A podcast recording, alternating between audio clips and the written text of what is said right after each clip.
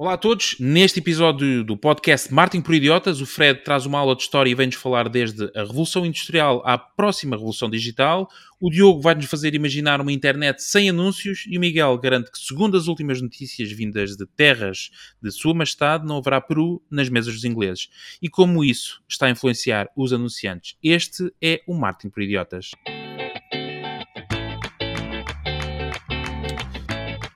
Já não se diz o Martin por idiotas. Uh, já não. Uh, obrigado, Miguel. Uh, estás apresentado.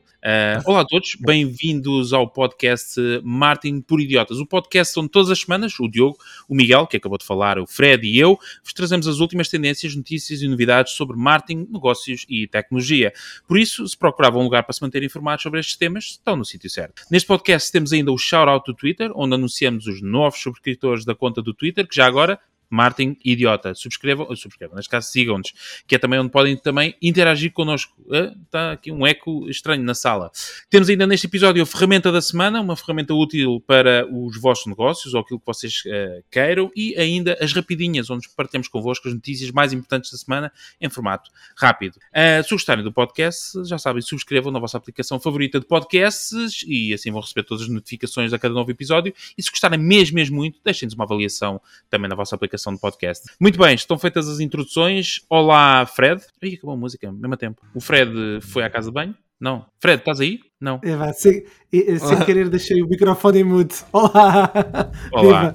Olá, Diogo. Olá. E olá, Miguel. Alô. Ah, foste rudo o suficiente para entrar uh, fora de tempo. Mas aqui estamos em mais um podcast Marketing por Idiotas e temos esta semana mais três eh, temas atualíssimos. Aliás, eh, temos aqui notícias partilhadas que saíram uh, há poucos minutos. Mas, Miguel, vamos começar por ti, uh, que vais trazer uma notícia que aflige muitos dos ingleses. Exatamente. Um... Livros, mas conta-nos o que é que se passa é verdade. Então, esta notícia vem do Reino Unido e parece que o Pai Natal enviou uma carta à Rainha a dizer que este ano o Natal vai ser muito mais triste. Uh, não vai haver peru no Natal, não vão haver brinquedos para os mais novos nas lojas. E, e tudo isto se deve a, vocês todos sabem, já ouvimos as notícias, à quebra brutal na cadeia de abastecimento. Ou seja, não existem motoristas para os caminhões que transportam as mercadorias porque, ao fim e ao cabo, saíram todos com o Brexit, ficaram todos ilegais. Uh, neste momento já foi lançada uma nova lei, uh, ao que sabemos que aprova qualquer português com bigode e uma cintura arredondada e carta B2 mais C2 uh, a ter um visto imediato para a Inglaterra. Ou seja, os, no os, nossos ouvintes e eu próprio já estou a deixar crescer o bigode, pá, porque a Inglaterra ganha-se muito mais, não é? Uh, podem ir para lá que acho que agora há facilidade na entrada de motoristas, ok? Uh, então, mas pronto, os produtos não estão a chegar às lojas e já começamos a ver as imagens dos supermercados com as prateleiras vazias, etc. Uh, o que é interessante e porque é que eu trago esta notícia é que desta vez isto não afetou apenas o mundo físico, mas também o mundo digital. Os novos indicadores dizem que está a haver um desinvestimento brutal em publicidade, ou seja, as marcas que tradicionalmente no Natal contratavam uma data de influencers e faziam grandes investimentos em meios digitais, neste momento já não o estão a fazer. Ou seja, uh, vimos aqui o exemplo de uma marca e que está na notícia no, no site que nós temos no marketingperidiotas.pt. Habitualmente contratava à volta de 150 influencers, neste momento contratou 20, ok? Está a haver um desinvestimento em todas as plataformas digitais. Nós estamos a falar aqui só de Google, Facebook e tudo. Tudo está a ser desinvestido, está a haver um desinvestimento brutal ao mesmo tempo em tudo. Uh, e o que eu queria colocar, trouxe aqui a notícia para colocar aqui aos meus colegas. O que é que vocês acham disto? Pela primeira vez parece que nós temos um mundo físico, não é? um problema epá, a partir da estrutural a afetar o desinvestimento, a criar desinvestimento no digital, quando até agora a tendência foi sempre crescente. Um, epá, e basicamente é a notícia que eu trago desta vez. Acho que era importante falarmos um bocadinho sobre isto. Uh, Ricardo, queres escolher quem é que vai falar? Não, eu posso escolher, não sei. Epá, estou a ver os do, tanto o Fred como o Olha, Força, Fred. Eu vou já comentar, vou já comentar. Ia dizer que, por acaso, ontem tive uma, uma dúvida existencial, eh, mas que achei interessante, que eu fui ao Google Trends e queria perceber se as pessoas pesquisavam mais a palavra trabalho ou trabalhar. E na palavra trabalho, o que as pessoas pesquisaram mais nos últimos 12 meses em Portugal foi trabalhar, não no Reino Unido, mas trabalhar na Suíça. Estava no top 5 de pesquisas mais feitas durante o ano. Caraças, isso foi o salgado. O gajo é que o gajo está com Alzheimer e o gajo faz, está sempre a fazer a mesma pesquisa. Exatamente.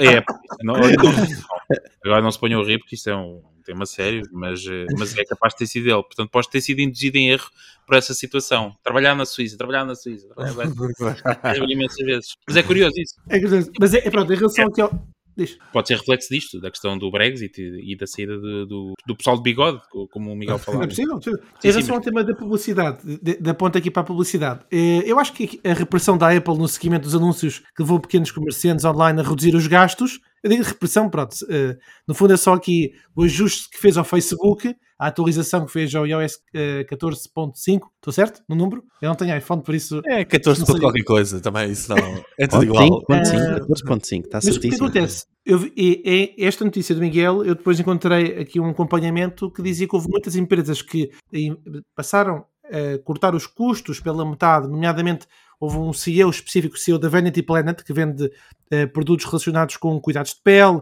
e produtos de beleza, mas é um dos grandes investidores do mundo e que passou a investir mais em marketplaces. Ele até fez referência, não, eu não conhecia, era uh, Clavio, uh, Yotpo e a Rocco, uh, que tiveram um crescimento brutal nos últimos 12 meses ao nível dos milhões, claro. Portanto, uh, o que me parece aqui é que realmente não só é um desinvestimento pelas questões de distribuição que afetam o mundo digital, mas é. também porque estes contextos tecnológicos de uh, não só do monopólio, como tentativas de ajustes na publicidade, dos cookies não cookies, dos flocos não flocos, tudo isto eu acho que vai ter impacto aqui no próximo panorama. Hum em relação às decisões de investimento. Mas estás a, estás a dizer que vai haver uma transferência do, das plataformas, podemos dizer, tradicionais agora para os marketplaces? É a eu tua ideia? Que, é, eu acho que a maior preocupação que as marcas estão a ter agora, ou pelo menos já a perceber-se, é que eh, falta first party data, portanto tem muitos poucos dados próprios e, eh, e procuram soluções onde, ok, eu não consigo ter já dados próprios, mas preciso de ir buscá-los a custos mais baixos. E provavelmente devem estar agora a ponderar que com o crescimento dos marketplaces e a expressão maior do, dos e-commerce, eles ficaram cada vez mais profissionais. Eh, basta pensar que tu tinhas há, há, uns anos a FNAC a vender produtos diretamente para o consumidor e agora tu tens não só vendem diretamente para o consumidor, como criaram a possibilidade de alguém que queira vender o seu produto em segunda mão anunciar no site. E quase todas as marcas eh, começaram a fazer isso. E isso acho que é um, uma expressão maior, não só que tem a ver com dados, mas com a procura de escoar produto, seja por que via for. Ou seja, e, será que está a acontecer aquilo que aconteceu há 30 anos no mercado offline? Ou seja, a loja tradicional de rua teve de ir para o, para o hipermercado, teve de ir para o, para o Cascais Shopping, para, o, para, para as grandes superfícies, para serem vistas. Será que estamos a ter algum movimento nesse sentido e pela primeira vez? Ou seja, já não é só no nosso site que a festa acontece e temos que começar a ir para os sites do, das grandes plataformas como a Amazon, etc., para sermos vistos de forma barata? Diogo. O Ricardo, estás com o, no, o Ricardo estava com o dedo no ar, diz lá, Ricardo. Não estava, não, não, não, desculpa, não estava.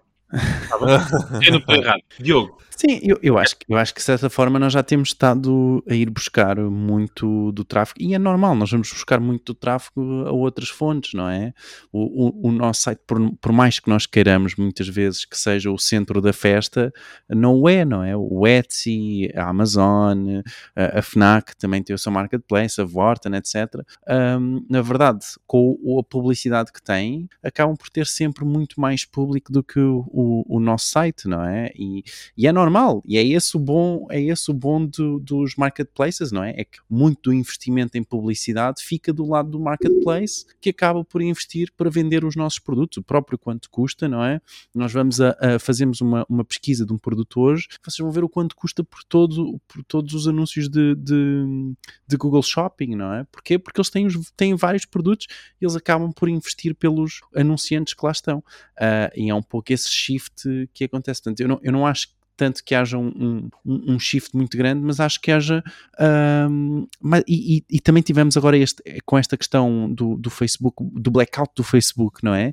Que de um dia para o outro deixou de funcionar tanto Facebook como Instagram e WhatsApp e whatever, um, que de repente ficámos sem publicidade online durante X tempo para quem só fazia publicidade em Facebook, não é? E isso são realmente os, os sobretudo os pequenos e médios e, e, as pequenas e médias empresas, não é? Uh, uh, e, e, acho que é bom haver um shift e pensarmos não meter os ovos todos no mesmo cesto, mas realmente partilhá-los. Fred. Fred. Quer dizer? É, são dois comentários. Um é uma frase que o Ricardo disse hoje à hora do almoço, que eu acho que precisa ser partilhado com os nossos ouvintes, e vou deixar esta, esta em suspenso. E a outra é, uh, bom, tenho a certeza que os nossos ouvintes são sofisticados, mas para aqueles que estão agora a começar na área digital, só para não usarmos aqui jargões que vocês eventualmente podem estar tão familiarizados, o Marketplace são plataformas de e-commerce que reúnem vários vendedores e marcas num único local. Basicamente, estes sites de venda online têm por norma um elevado número de tráfego, que é o que estamos aqui no fundo a reforçar, e são uma ótima forma para entrar em novos mercados e as empresas serem encontradas online. Uh, que marketplace estamos a falar? O que é que é considerado um marketplace generalista? Depois temos, várias, temos, divisão, temos divisões entre o que é generalista e especialista, mas o generalista seria um LX, uma Amazon, um eBay, uma Dot, um quanto custa, ou então lá fora um GD.com, um Walmart. E depois temos outros tipos de marketplaces, por exemplo, uh, mais especialistas, moda e calçado, Farfetch, La Redoute, Zolando. Temos depois uh, marketplaces de casa e decoração, La Redoute, marketplaces de produtos tecnológicos, a FNAC, a Vort e por aí adiante. Pronto, esta era só para fazer aqui um mini, mini briefing. Depois, mas houve uma frase, hoje, caros ouvintes, vocês não sabem, mas o Miguel e o Ricardo embarcaram uma, uma garrafa de vinho sozinhos hoje à hora do almoço. Opa, olha que o meu, pai está, o meu pai está a ouvir isto. Não, é mentira, é, o meu pai é ouvinte não, não. Foi do, só do social. Foi só social. Não, também só se beberam duas garrafas. Eu e o Miguel embarcámos uma e tu embarcaste a outra sozinho. Exatamente. não, mas hoje tivemos um belo almoço os quatro todos juntos. Mas o Ricardo disse uma coisa que uh, estávamos a falar do ponto de vista do conhecimento do mercado. Ricardo corrige-me, que certamente não vou dizer com as tuas palavras, que é hoje o profissional de marketing em Portugal não é só eh, não é um conhecimento ligeiro, já são pessoas que já têm informação, é um mercado mais maduro que procura mais conhecimento que não apenas a ligeireza da informação que encontra rapidamente no YouTube. Não que não seja relevante, que não haja informação eh, com qualidade, mas hoje já precisa de mais profundidade. Ricardo, foi mais ou menos isto, certo? Sim na essência. Queres dar continuidade sobre esta ideia? Não, é isso. O mercado, eh, eh, o que eu queria dizer é que o mercado, pelo menos o mercado de procura de conhecimento em termos de marketing e os próprios empresários, lá está, a geração de empresários que neste momento já está uh, no mercado, já é muito mais informada, tem muito mais conhecimento técnico, funcionamento de, das novas tecnologias, das plataformas de e-commerce, etc. Portanto, quando procura conhecimento, já não estamos na fase embrionária de estar a explicar o que é que é um site de e-commerce uh, e como é que as coisas funcionam. Já estão muito mais preparados ehm, e audazes para saber o que é que é um KPI de, de conversão, uh, o que é que é um CPC, um CPM, como é que funcionam as plataformas de, de anúncios, tem muito mais essa percepção, portanto já está a um nível técnico mais evoluído e, e, e daí procurar também informação muito mais uh, especializada nessa matéria, portanto na essência foi isso. E este ponto é, no, é, só reforçando o que o Diogo disse, que faz todo sentido, que é hoje as marcas têm que dispersar, têm que distribuir os seus ativos digitais porque concentrar tudo num sítio só é problemático. E isso viu-se com o apagão das redes sociais, como o Miguel há bocadinho também referiu. Então acham, então acham que isto basicamente, este desinvestimento, é mesmo não está diretamente ligado a isto dos caminhões e tal? Acredito que é, também faz parte, é um, é um pouco de tudo, não é?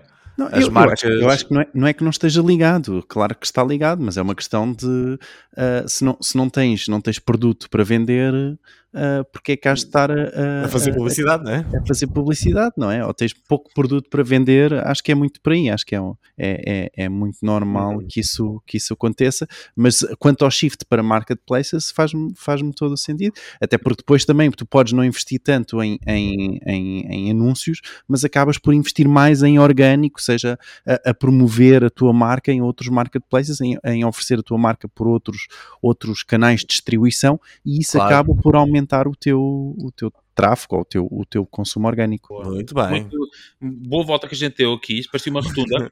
Exato. do Brexit e fomos para os marketplaces, foi assunto que nós já falámos aqui, e sobre como os marketplaces vão dominar uh, o mundo. E no fundo, no final do dia, será um marketplace que o vai dominar a todos. Uh, Se fomos a ver dos, dos, dos que agora foram ao espaço, um deles é dono do marketplace, não é? Exatamente. Uh, muito bem. Diogo, não vais fazer, não vais falar de marketplaces, até porque esta ferramenta que tu nos trazes não, acho que não funciona nos marketplaces, mas uh, o que tu pediste foi para nós imaginarmos, foi aquilo que me disseste pelo menos, e corrige se estiver errado, para imaginar uma internet sem anúncios. É, é um pouco por aí, é um pouco por aí. Então eu vou começar por, por vos apresentar uma ferramenta. Apresento-vos o Scroll, ok? O Scroll de, ah, de com o rato, não é?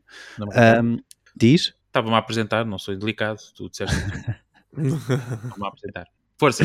Então, apresento-vos o Scroll. O Scroll é uma, uh, é uma ferramenta uh, paga, onde vocês pagam uma subscrição e essa ferramenta remove anúncios de sites de publishers, ok? Como o Observador ou o Público, e oferece parte do dinheiro que vocês pagaram por essa subscrição a esses publishers. Ou, ou seja, imaginem, vocês têm, vocês subscrevem o, o, o, Scroll, vão ao Observador e o Observador é parceiro do Scroll, então o Observador não vos vai apresentar qualquer anúncio e o Scroll vai-vos dar X% uh, daquilo que vocês pagaram ao observador, que é o, o que vale, uh, uh, o que valeria na média a vossa visita para o Desculpa, observador. repete esta última parte. Queres dizer. Uh, repete só a última parte que eu não percebi bem. Então, o scroll vai-vos dar. Eu acho que isto, isto, já aconteceu no último episódio. Tu estás a tentar fazer alguma coisa comigo, não é? não, não, não, mas não, diz lá, sério. Vamos lá, um exemplo prático. Eu entro no site. Entram no site do claro. observador e se o observador é parceiro. É Ganda publicidade ao observador. Vou só deixar aqui nota. Continua. é um pitch, é um mini pitch. Então, uh, uh, vocês entram no site do Observador e se o Observador for parceiro do Scroll e vocês pagarem então essa subscrição ao Scroll, não é? Uma extensão que vocês adicionam no vosso browser, um, o, o, o, Scroll vai dar uh, uma percentagem, um, um, vai pagar o Observador para o Observador não vos apresentar anúncios, ok? Então remove todos os anúncios da página do Observador, vocês não veem mais nenhum banner, mas o Scroll depois vai pagar uma percentagem ao, um, ao observador, ok? E o que eles estimam é que seja 40% mais Uh, em termos de dinheiro, assim o, o observador ganharia 40% mais uh, em dinheiro uh, do que se vocês visitassem o site e vissem apenas um anúncio, ok? O que é que vocês acham desta ferramenta? É engraçada, não é? Então o que é que acontece? tu querias. Mas é para responder ou é retórico? Não, é, não era retórico, era retórico. Então o que acontece? Esta ferramenta é engraçada, só que esta ferramenta, uh, após ter sido adquirida pelo Twitter em maio deste ano, esta ferramenta vai deixar de existir daqui a 30 dias. Compraram para destruírem. uh, não, não, não, não, não sentem agora que o, o vosso tempo, o tempo que eu demorei a explicar esta ferramenta, valeu a pena. Sim, sim. Eu Contudo, o que é que acontece? Estou a ouvir o podcast, a pesquisar scroll, olha esta, a instalar. Ou seja, o tempo todo que tu tiveste a explicar, deu tempo a instalar a extensão para ir experimentar. Esperem. Para agora. Certo. Há mais, há mais. Então o que é que acontece? Após o Twitter então ter comprado a ferramenta em, em maio e agora a ir fechar, o que parece é que eles vão fazer, e isto, atenção, que ainda é especulação, é que esta ferramenta vai entrar diretamente no modelo de subscrição que a Twitter criou, que foi o Twitter Blue, e que já anunciámos aqui anteriormente o lançamento na Austrália e no Canadá, ok?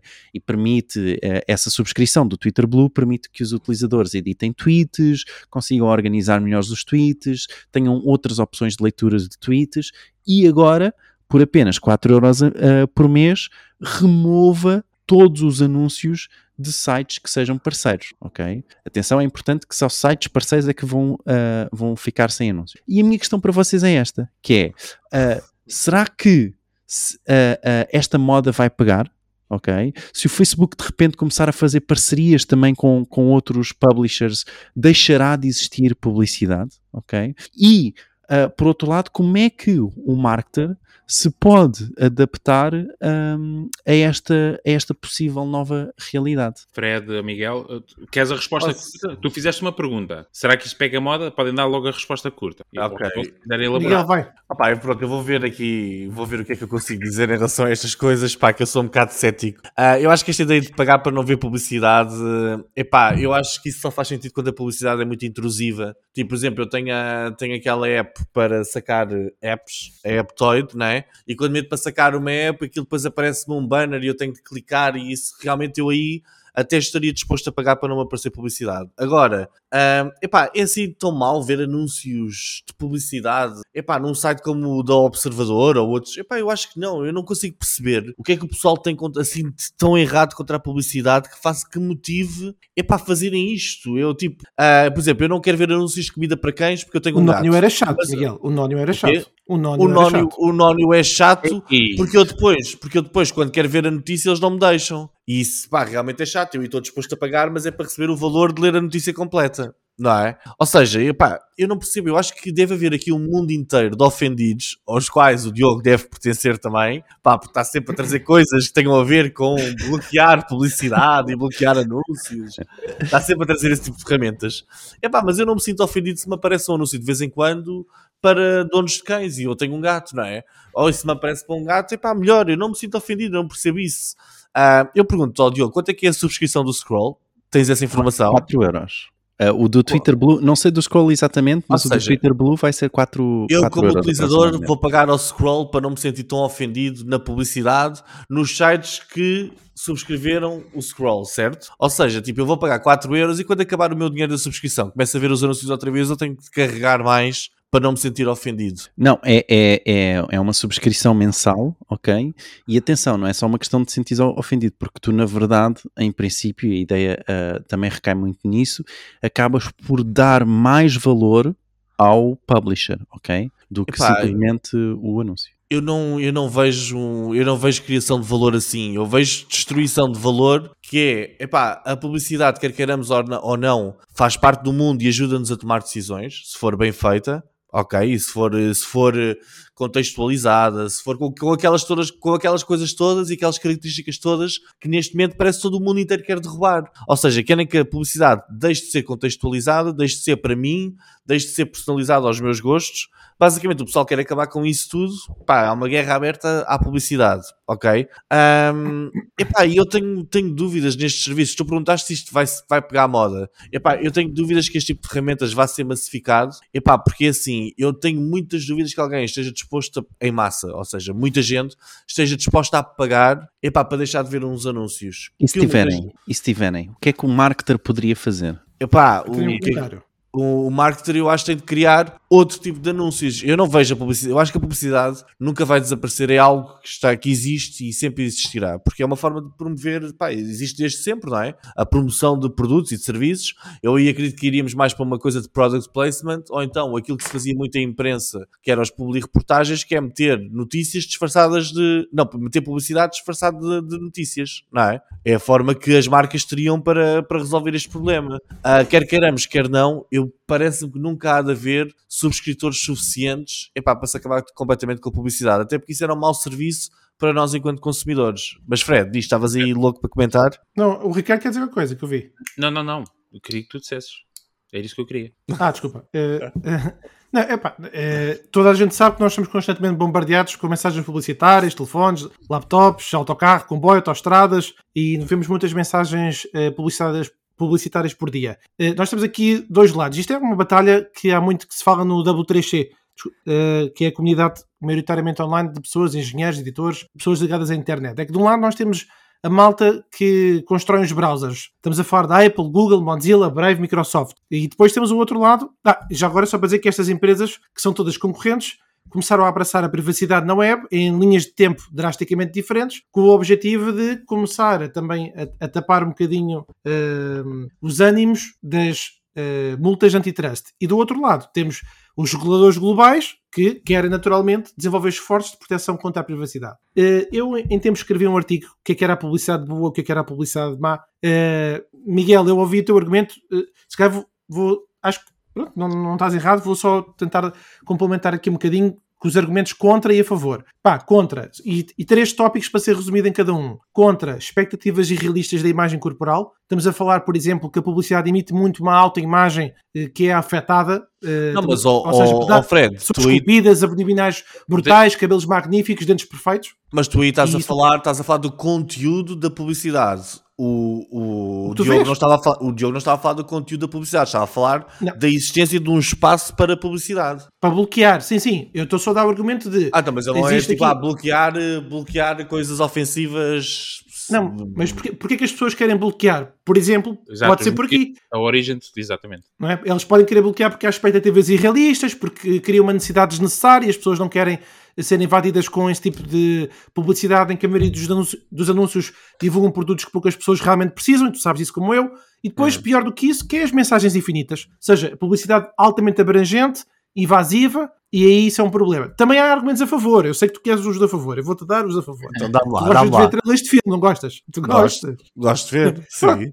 É isso. Ou seja, a favor, tem o quê? Tem o facto de divulgar a, conscienci- a consciencialização e as preocupações da comunidade, ou seja, é muito poderosa a publicidade para divulgar questões eh, relacionadas com assuntos de saúde e segurança pública. Eh, olha, publicidade financia con- conteúdo gratuito e tu sabes, Google Maps, o Gmail, e vem da onde, não é? A Publicidade internet, sim. a internet, como nós a conhecemos neste momento, é financiada pela publicidade. Ah, gente, não Está- vou muito longe. A televisão Sim, sim. Todos os Sim, canais mas- televisivos são Sim, financiados mas- por publicidade. Sim, Não, não, não, eu, é tipo- to- não é todos, porque tu tens os da cabo, que te- é- são, são regimes diferentes, não é? Tens os canal aberto e tens os outros. Mas, Mas, não, mas realmente a internet, nós, o modelo é o freemium, tu nunca tiveste de pagar para, para, para entrar no Facebook, não é? E o terceiro, só para dizer, só para fechar, e o terceiro argumento a favor da publicidade é as próprias empresas. Como é que as grandes empresas espalhariam a publicidade da palavra com produtos inovadores? Uh, quer dizer, nem falo das grandes, é de uma forma geral. Nós saberíamos quais as escolhas que podíamos ter ou o que é que existe se não houvesse publicidade.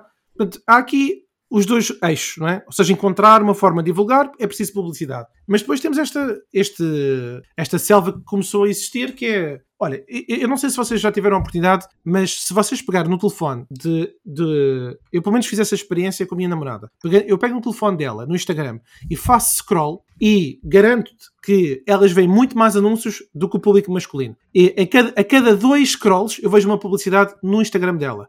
Eu às vezes peço-lhe para ver, porque é surreal. É super eh, persistente e forte. Mas pronto, é uma à parte. Só para dizer que eu compreendo a existência de mais ferramentas que cobram eh, por dizer ao utilizador assim: navega descansado que não vais ver publicidade que não queiras. Achas, e achas que isso está, vai massificar-se? Achas que é algo que Está a pessoa, a pessoa acorda de manhã e depois pensa: epá, eu vou, vou instalar isto porque eu não quero ver publicidade e vou pagar 4 dólares ou 5 dólares por mês só para Deixa- que isto não deixa-. Deixa-me só, deixa só adicionar isto. Não é Eh, para toda a gente. Isto é, isto é para um. É para um pessoas- nicho. É para um nicho. Deixa-me adicionar isto. Mas É que- não é sou o que não, não é, atenção, isto não é o serviço, ok? O serviço, o serviço do, do scroll vai fechar realmente, não é? E não é, não é o serviço que eu quero trazer para aqui, não é? É a adoção por parte de uma das maiores redes sociais do mundo, ok? E sim, sabemos e tal, o reach do Twitter em Portugal, nananana, sim, tudo bem, ok? Mas não deixa de ser uma das maiores redes sociais do mundo, ok? De repente, no modelo de subscrição, a ter isto como uma feature. Sim. Eu Ok. acredito Mas o que é que é o YouTube Premium? É isso. é deixar de ter publicidade e Mas é. passas a pagar e aí dá para ver, por exemplo, no dia em que o Facebook revelasse e nunca há de O que é que é o revelar Spotify Premium? É isso? quanto, é, que- quanto é que ganha com cada um Há um serviço que tu vais pagar, se calhar, ou estavas disposto a pagar dentro desta gênese de pagar para não ver anúncios, porque os anúncios são a gênese. Os jogos, por exemplo, a Google Play Store, eh, a loja de aplicações da Google, tem um serviço de subscrição para que os jogos que são freemium, portanto são gratuitos, mas que apresentam anúncios lá dentro, possam não ter esses anúncios. E tu podes Sim. pagar esse serviço. E, por exemplo, Sim. então é um serviço que eu estou disposto a pagar. eu acho que Target. eu estava aqui a escrever uma lista Isto dos não é três outro motivos, mundo. três motivos pelos quais as pessoas não querem publicidade. É porque, pode ser porque as irrita num jogo, no âmbito de um jogo, ou então não quer publicidade porque não gosta do conteúdo da publicidade, ou então porque tem medo por causa da privacidade ou uma coisa qualquer, não é? Pelo menos dos que eu estou a ver. Eu acho que ainda, ainda é fraco. Eu acho que se o Facebook neste momento lançasse, fizerem as contas e pensarem, cada utilizador vale em média X euros de publicidade. Não sei se eles têm essas contas feitas, vão ter de certeza. Se eles agora dissessem, epá, 15 euros por mês e tens aqui o teu Facebook sem publicidade, nem vemos os teus dados, nem é te quer estudamos, isso? Isso não é um produto vendável. não é vendável. Não, isso não. Mas A maior rede social do mundo não é o serviço que as pessoas mais utilizam, por exemplo, o Instagram, não é vendável. E as pessoas vão pagar por um scroll. A pergunta que eu deixo no ar é esta. Deixa a pergunta no ar. Para quem, eh, Diogo, não impliques mais. Eh, vamos deixar a pergunta no Não, ar. Queres deixar mais Eu, alguma pago, olha, eu, eu só ia dizer que não, eu só ia dizer que eu, eu adoro o Spotify, pago o Spotify desde 2015. Bom exemplo. Porque te irrita ouvires publicidade no Spotify quando estás a ouvir as tuas coisas. Porque, exatamente. Eu acho que até eles fazem de propósito a publicidade Para péssima irritar. Que é para Ah. Porque não, mas o YouTube- "Ah, A gente quer fazer uma campanha no Spotify, não sei quantos. Os gajos mandam aquilo. Ah, a gente tem aqui uma equipa de criativos especiais que é, é especializada em criar anúncios irritantes que garantem que as pessoas se movem para o plano pago. Nunca Já mais foste- não vi aquele anúncio. Já foste a uma entrevista para os gajos, admito. Ah, não. Convidaram-te eu- eu convidaram para eu começares a construir anúncios. Não, o mas ano eu, passado ouvi 66 mil horas de música. Portanto, para mim faz diferença não ter. eh, eu acho Eu, por exemplo, eu sinto, onde eu me sinto mais hostilizado pelos anúncios é quando abro o site da SIC Notícias ou de outro qualquer, epá, então tento ver o vídeo, epá, e eu apanho com 30 segundos obrigatórios e depois se eu meto o vídeo para trás apanho com mais 30 mais segundos. 30 segundos. É brutal. não carrega o vídeo. Bom, mas é um tema interessantíssimo e que lança uma discussão muito interessante também. Para quem estiver a ouvir, pode interagir connosco no nosso Twitter, no, no Twitter, que é uma rede social, para quem não sabe, é aquele do pintainho azul, parece está doente. Um, quem não tiver isto, abre uma conta e depois pode-nos seguir. Um, que será mencionado aqui no final do episódio, em Martin Idiota. Mas também não referimos, o Miguel teve essa oportunidade. Temos também o nosso site em martinporidiotas.pt e que também temos lá um espaço, de ocorrer se estiver errado, temos lá um espaço onde podem deixar o comentário, uh, não só ouvir o episódio, mas deixar um comentário. Não, não tem espaço, acabei de, acabei de receber agora o, uh, o memorando, não tem espaço de interação, mas tem, mas tem um sítio onde vocês podem ouvir o podcast. Mas interajam connosco no Twitter, uh, que é, como eu disse, aquela rede social que no mundo em si, em especial, é tipo top, em Portugal é coisas menos. Bom, um, Fred, só faltas tu trazer o teu tema, que vais-nos falar de fábricas, uh, presumo, porque está aqui escrito da Revolução Industrial, portanto vamos falar de fábricas e carvão, mas vais-nos trazer até os dias de hoje uh, da Revolução Digital. É isso?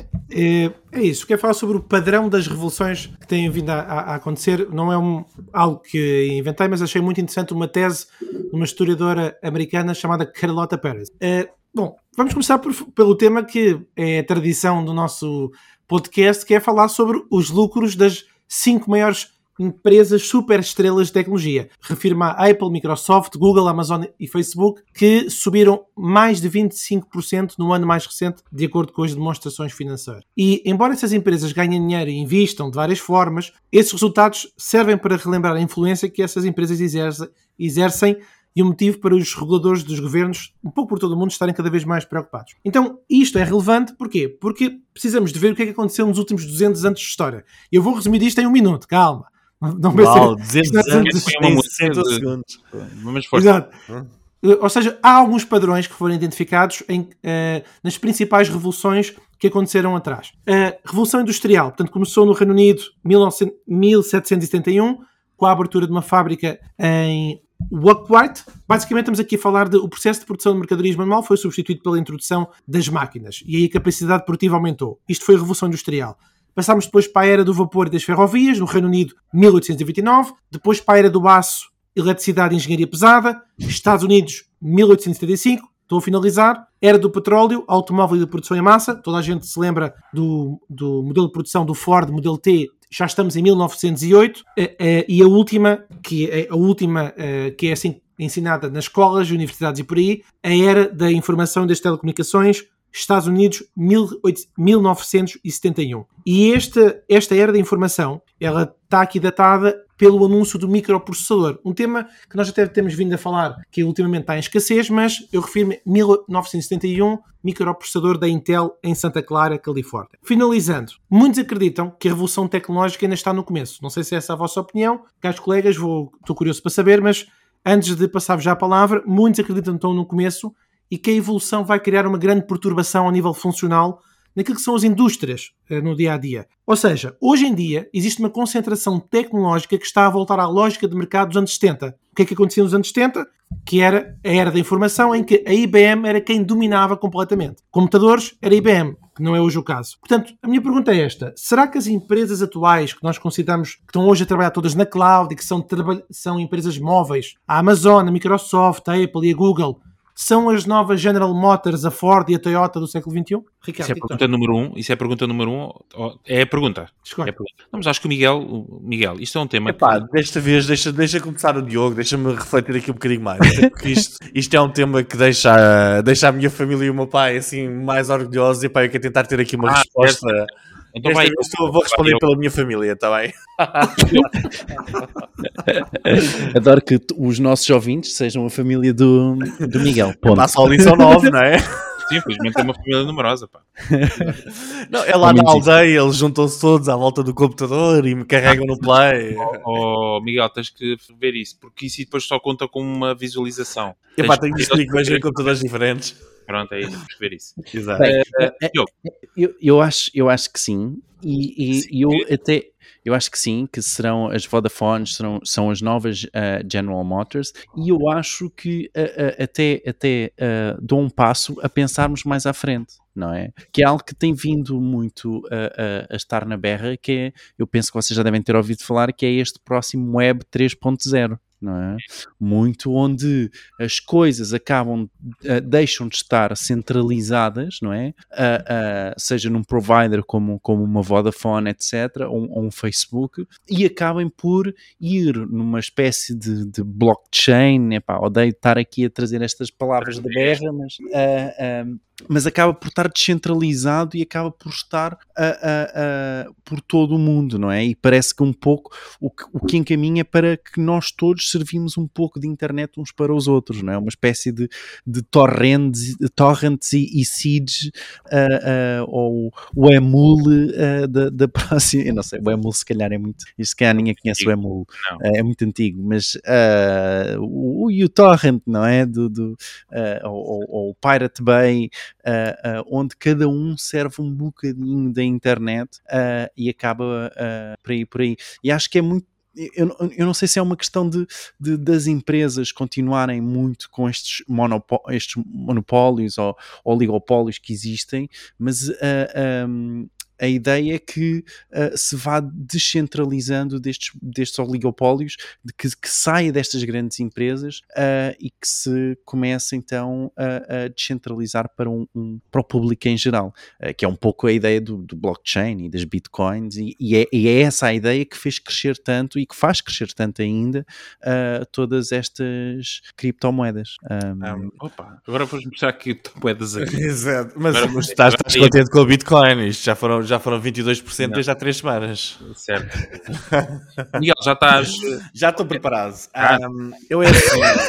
Uh, nós estamos aqui a falar sobre o tema, o tema da revolução uh, e há uma coisa que a história nos diz desde sempre Epá, é que as revoluções não são feitas pelos fortes, são feitas pelos fracos ou seja, as empresas gigantes uh, nós há 20 anos atrás falávamos da Microsoft e toda a gente dizia imbatível, epá, nunca vai conseguir surgir nada e surgiu ok? Uh, o problema aqui é que as empresas gigantes tornam-se gordas e as adversidades das pequenas empresas estimulam a criatividade e a necessidade da mudança. Porquê que geralmente se diz as grandes agências de publicidade não são as mais criativas? A criatividade vem dos estúdios pequenos. Agora, nós estamos numa fase, epá, muito esquisita da nossa história, e que é, as grandes empresas literalmente comem as pequenas. Ou seja, surge aqui um tipo com uma ideia, epá, o gajo cria o Instagram e de repente o Facebook come-o. Epá, e as grandes empresas tentam comer. Eu não acredito que sejam as grandes revoluções que vêm aí, não vão ser as grandes empresas a fazê-las. Tanto nós vimos, epá, uma, uma empresa como o Facebook, que acredita que o metaverse é o futuro, faz um investimento de 50 milhões de dólares, que não é nada não é nada no, naquilo que é o, o, mundo da Facebook e a capacidade de investimento que tem, isso não é nada. E diz que é no metaverse está a primeira grande, a próxima grande revolução, ok? No mundo mais virtual. Uh, eu acho que não vai ser, vai, vão surgir novos players. Epá, da mesma forma que quando apareceu o Google, epá, ninguém acreditava a Amazon, a forma com que estas coisas surgem, eu acho que são orgânicas e as grandes ideias não surgem nas grandes empresas. É para surgir nas pequenas. Porquê? Porque têm de encontrar alguma coisa completamente fora do sistema ok? Um, quando é que um sistema novo vinga? Epá, é quando o antigo se torna obsoleto. Há de chegar um momento epá, em que os modelos de negócio da Google, a própria Microsoft, está-se a reestruturar completamente, epá, porque ficou completamente ultrapassada, não é? Não conseguem ter a porcaria de um browser, tinham, tinham a liderança absoluta no Internet Explorer e de repente apareceram outros tipos pá, que fizeram o Google Chrome e conseguiram passar-lhes à frente e neste momento uh, são completamente inexistentes no mundo dos browsers, não é? Ou seja, uh, a próxima Google há de aparecer, nós não nos vamos aperceber logo dela. Epá, os tipos mais atentos poderão começar a ver. Se calhar até há algum conceito tipo este do scroll, epá, não sabemos. Não é? é algo que vai começar a aparecer aos poucos e quando nos apercebermos, epá, já tem uma dimensão tão grande que de repente se torna outro gigante. Agora, estas grandes empresas obviamente não estão a dormir, mas todos os grandes impérios da história caíram. Ou seja, epá, eles não estão a dormir, vão tentar comê-los, mas há de chegar o dia em que aparece alguém como o Mark Zuckerberg apareceu que disse: A mim não me compram e eu quero continuar com isto. Epá, e quando aparecer um tipo assim, o Mark Zuckerberg foi o que fez. A Yahoo tentou comprar todas estas tecnológicas, a Amazon, o Facebook, etc. E a, Yahoo pertence ao mundo antigo. Epá, pertence ao mundo antigo, ao modelo antigo, e, não os, e foram tipos que disseram: não, a mim não me compras. Epá, há de aparecer outro tipo, noutra tecnologia qualquer, não sabemos qual é que vai ser. Epá, se calhar nem é nisto, se calhar nem, nem, nem é no, em algo que nós estamos a ver, há de aparecer um tipo que está a ver alguma coisa que mais ninguém vê naquele momento, epá, e vai conseguir ser o próximo gigante, e tenho a certeza que a Google e tal, epá, muitos vão ser apanhados na curva. Agora, como é que vão reagir a isso ou não? Epá, não sabemos se os compram, se não os compram, mas o facto é que a história recente nos diz aparece sempre mais um gigante quando nós não estamos à espera. Epá, e penso que é esta a minha. Pai, espero que tenhas ficado orgulhoso. Deixaste a tua família orgulhosa, amiga. Já leste o artigo, já, já leste o artigo- todo? Não. Epá, já estava aqui a ler no- na Wikipédia. Interessante. Eh, Fred, força. Exato. Não, eu, eu- eu, eh, eu queria discordar ali de uma coisa do Miguel, mas já não vou ter tempo quando está a argumentar. Eu vou hoje focar-me naquilo que eu concordo. Não, mas pelo menos há uma que ele, ele falou das grandes empresas não, não inovarem muito. Acho que as últimas grandes inovações foram todas das grandes empresas. Mas pronto, mas essa, essa aí essa aí vou deixar. Eu, que- eu quero pegar pelo menos numa coisa que eu concordo com o Miguel. Olha o pai é do Miguel, pá. Exato, epá, o meu pai estava orgulhoso de mim, pá, diz lá uma coisa, a diz lá ouvir, uma pá. coisa Não, eu dizer, eu concordo, disseste uma coisa muito bem dita, que foi que, que é verdade que é. Eu acho que a história que a tecnologia mais adora contar sobre si mesma é a história da ruptura, que é eh, empresas que são muito dominantes e que numa questão de tempo, uma questão de tempo vão usurpar a próxima onda de startups porque compram, como o Miguel bem referiu. É- só que na verdade nós, pegando ali no exemplo da IBM, a IBM de repente foi desafiada por mini-computadores, Ah, os nomes para os mais novos não são lembrar, mas estamos a falar da Data General, da Wang Laboratories, da Apollo Computer, Prime Computers, que foram empresas que fizeram disrupção e fizeram frente à IBM. Depois, mais tarde, é que apareceram os Commodores, os Tandys, as Apples da vida e por aí adiante. Portanto, nós já todos sabemos eh, da existência de empresas que são esmagador- esmagadoramente dominantes no setor dinâmico da economia, que são as Apples da vida. Mas, e há aqui uma coisa que realmente eu, eh, o Miguel sabe um bocadinho que eu queria reforçar, Eh, e há um ponto que a gente deve ter essa consciência, mas a General Motors partilhou recentemente que vai alocar 10 mil milhões por ano em ativos para refazer o novo veículo elétrico. Isto, ó, assim, ao ouvir, pode parecer muito. Só que isto tem a ver. O que é que isto vai incluir já agora? Fábricas, reforma de fábricas, investimento em novos projetos, desenvolvimento em baterias elétricas. O que é que isto tem a ver com tecnologia? É que, em comparação, isto significa apenas metade do que o Facebook gasta em dinheiro bruto com as vendas anuais da empresa em centros de informática. Ou seja, é metade do que gasta só num departamento que é ali o bairro aqui ao lado. Portanto, o que acontece? Eu concordo com o Miguel neste aspecto, que é qualquer discussão sobre o domínio da tecnologia que abrange estas três épocas que eu tentei aqui mais ou menos ajustar, portanto a IBM, a Microsoft e a atualidade, eh, empresas como a Google, como a Apple podem ser dominantes agora, mas a IBM e a Microsoft também o eram. E assim como os dias de domínio dessas passaram, as empresas de hoje também podem ser eclipsadas e as empresas não são imortais, de facto. Claro, por exemplo, tens a Mas- Nokia, a Nokia nos smartphones, nos telemóveis era uma coisa incrível. Não acreditaram no que vinha a seguir, porque não conseguiram ver. Eu acho que as, as empresas às vezes ficam com uma miopia e não acreditam na, no que- pá, por algum motivo, não é? A Microsoft não acreditou no poder da internet, claramente. Na altura falou-se muito sobre isso. Tipo, a internet começou a aparecer, os motores de busca e tal, e a Microsoft não se meteu logo nisso, não é? E podia, estava numa posição vantajosa para se serem metidos e serem dominantes. É falta de visão que acontece, é pá, que, que vai ditar o futuro, o futuro grande gigante, é? Eh, Vou só dar uma um toquezinho, já que falaste Ah, dá lá, dá empresas lá o teu toque. e falaste de é. Microsoft. Quem é que foi o pioneiro dos sistemas operacionais? Microsoft, grande empresa. Sim, dos sistemas era só esta. Era só Porque, esta. porque a Microsoft viu na altura uma coisa que a IBM não viu, que o computador era para toda a gente em casa, não era só para as grandes empresas. Ou seja, viu alguma coisa que, não, que os outros não viram na altura, não é? Além de que se diz que o Bill Gates copiou o sistema operativo. Exatamente, é isso que eu ia dizer. Quem viu bem foi o Gates. Ele, o Gates é que viu bem. Claro, há um visionário que não se deixou comprar e que, e que seguiu em frente com o produto, não é? Muito bem, vamos. eh, epá, era outro podcast só para discordar de tudo o que aqui foi dito, mas era outro, outro podcast. ehm, e é isso, chegamos ao momento de shout-out de Twitter em que vamos anunciar com música de fundo, presumo, que eu vou arranjar aqui no instante. ehm, para... Ah, já sei qual é a música de fundo, claro. Diogo, tens aí o shout-out pronto dos novos seguidores da nossa conta de Twitter, eh, Martin Idiota. Está a acontecer. Está a acontecer. acontecer. preciso de um. Está a acontecer. Ganda, ganda dica, nós. Está a acontecer. Está a acontecer. Mas ainda hoje. Está-te a dar ok? Está, está, está. Tá, tá. Bora. Então vamos lá hoje uh, agradecer aos novos uh, followers de Twitter. Vamos lá, Diogo, quem temos aí? Então, uh, esta semana temos 15 novos followers. Portanto, temos a Vanita, a Sara, a Ana Batista, a Marta Henriques, uh, ou o Eu Estou Aqui, o André Alves, o Call Me Diva.